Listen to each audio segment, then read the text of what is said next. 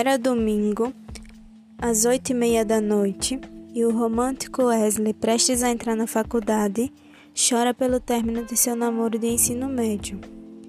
Decidido a não namorar sério, Wesley embarca em um relacionamento aberto.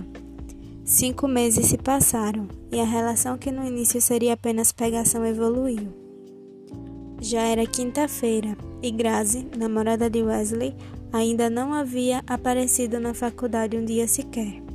Preocupado, ele decide visitá-la.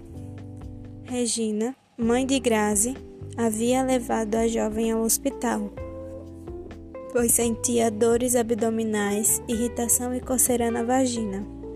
Foi então diagnosticada com tricomonas vaginalis, uma infecção que pode ser transmitida por sexo vaginal anal ou oral sem proteção e pode se manifestar de diferentes formas ou não demonstrar sintomas.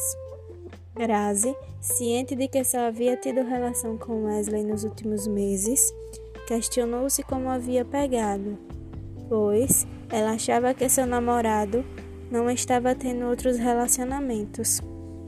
Foi então que descobriu que o relacionamento só tinha evoluído em sua cabeça Wesley, na verdade, continuava relacionando-se com outras mulheres, pois dizia não acreditar mais no amor.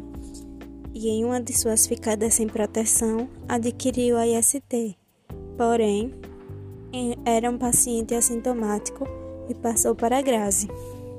A solução para evitar esse tipo de situações, quando se trata de relacionamentos abertos, é sempre utilizar preservativos, deixar claro o estágio do relacionamento e evitar ter relações com pessoas de procedências desconhecidas ou duvidosas.